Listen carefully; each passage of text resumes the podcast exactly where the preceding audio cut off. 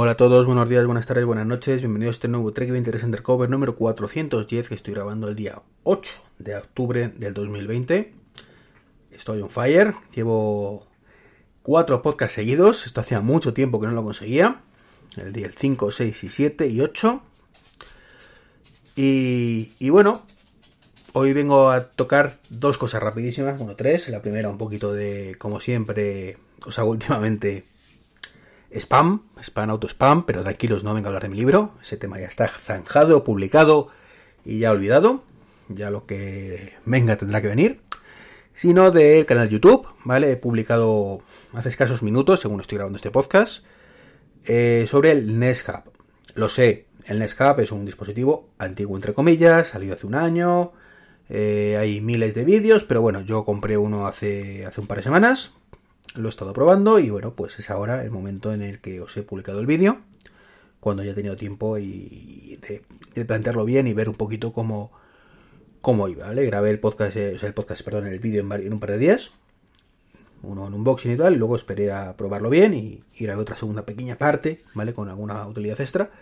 Y tengo que deciros que es un dispositivo que a pesar de ser un maquero empedernido, me ha gustado un montón, ¿vale? Y digo lo mismo que dije cuando, y diré eh, Apple, por Dios, sácame dispositivos así, ¿vale? Sácame dispositivos tipo Amazon Echo Spot, eh, dispositivos tipo Amazon Echo Show, dispositivos tipo eh, Google Nest Hub, lo que viene siendo de toda la vida pantallas inteligentes.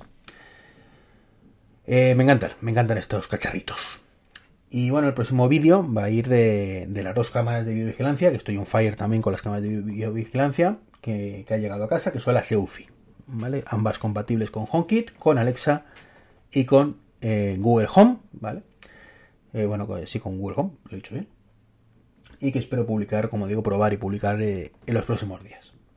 Tengo dos, una motorizada y otra que es no motorizada. Y, bueno, veremos, veremos qué hago al final con, todas esas. Si devuelvo dos y compro tres iguales. O, o qué hago, ¿vale? ¿Qué hago? Qué tensión, qué tensión. Bueno, ya de quitado esta parte de spam, ¿vale? Que estaréis hasta el gorro de mí. Quería comentaros un, lanzamiento, ¿vale? Un poco peculiar que ha tenido eh, Pocket Cash. Pocket Cash hace dos, tres días más o menos, bueno, pues estuvo bien lanzar su, una actualización de su aplicación y, bueno, pues modificó toda la parte de CarPlay. ¿Vale? Eso parecía que, no iba a ningún lado y bueno, una actualización más y modificó CarPlay para hacerlo muy muy similar a la plantilla que utiliza, pues por ejemplo, eh, Apple Podcast. ¿vale? Si os gusta Apple Podcast, bueno, pues esto os va a encantar, ¿vale? porque es básicamente lo mismo en CarPlay. A mí particularmente me gustaba muchísimo más eh, la que tenía antes. No sé, me había acostumbrado. Y, y ya está. Pero una de dos, o estoy muy torpe, o resulta que la principal lista que tiene Pocket Cash que es la de Next App, o perdón dicho, App Next, que lo cambió el orden, pues no está. No está. Entonces, pues te encuentras que no, no puedes reproducir esa lista de reproducción por ningún lado, o no he sido capaz de hacerlo.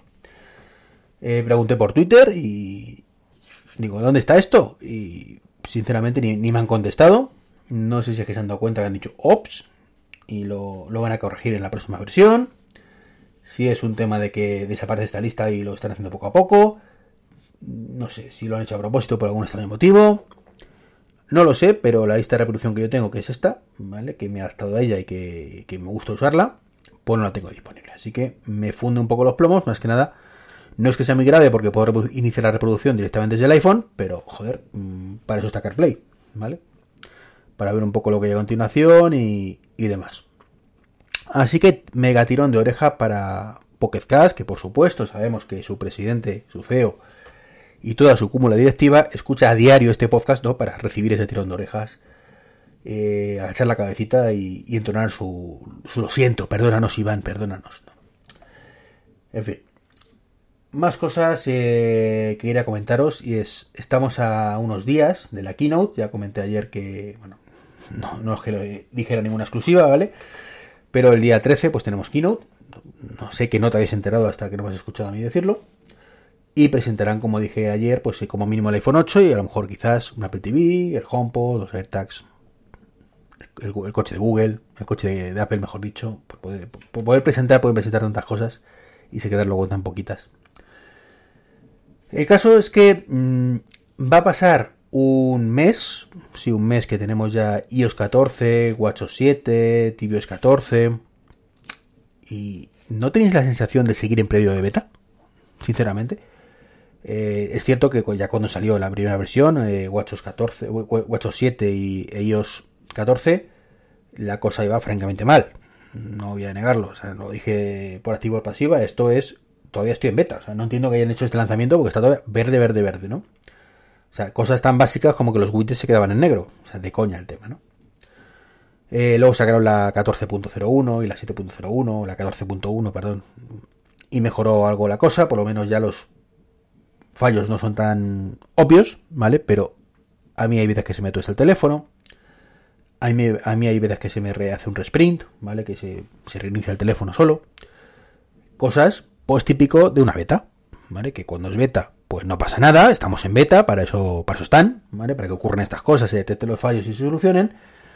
Mm, podríamos aceptar barco con la primera versión 0, lo que es 14.0, pero que después de, una versión más, donde supuestamente has tenido que pulir esas cositas, pues hombre, no te voy a decir que no tenga, no tenga ningún fallo, porque evidentemente llegará iOS 15 y todavía habrá versiones saliendo de iOS 14 con fallos, pero más pocos que, más. Y, desde luego, pues ya digo que, esta sea una versión en producción, pues es un poquito triste, un poco triste porque son cosas muy, muy obvias que ocurren, ¿vale? No creo que, sea el único que, que le ocurren estas cosas, igual que en WatchOS, pues de vez en cuando se me reinicia el teléfono, el reloj, perdón. ¿Que no es el fin del mundo? Por supuesto. Ahora, yo no soy de los que dicen, no, por Dios, que Apple no saque los sistemas operativos hasta que estén totalmente pulidos, no sé qué. No, no. Yo prefiero que salgan así a que no salgan, ¿vale? Pero aún así, prefiero que cuando salgan estén bien, ¿vale? Que pediré gratis. Entonces sí, es un poco incongruente lo que estoy haciendo. Me estoy quejando por un lado de que lo han lanzado así, pero por otro lado digo, mm, vale, eh, sois unos cafres, ¿vale? Pero prefiero que seáis unos cafres eh, a que por no sacarlo estéis un mes más y no tengamos las versiones, ¿vale? Es un poco donde quería llegar. Pues nada, esto es todo, ¿vale? Un podcast muy cortito, ¿vale? Después de daros la coña estos días, es que no estáis acostumbrados, tanto podcast mío, lo sé yo, criaturicas. Así que un abrazo y nada, nos escuchamos en el siguiente podcast. Eh, comprarme el libro, venga, tontorrones, venga, eh, eh, que es barato, barato y echar un vistazo al vídeo del, Google Nest si me comentáis en los comentarios del vídeo. Que ahí sí hay comentarios, no como en el podcast que os digo que me, me los hagáis en Twitter y no me hacéis ni caso.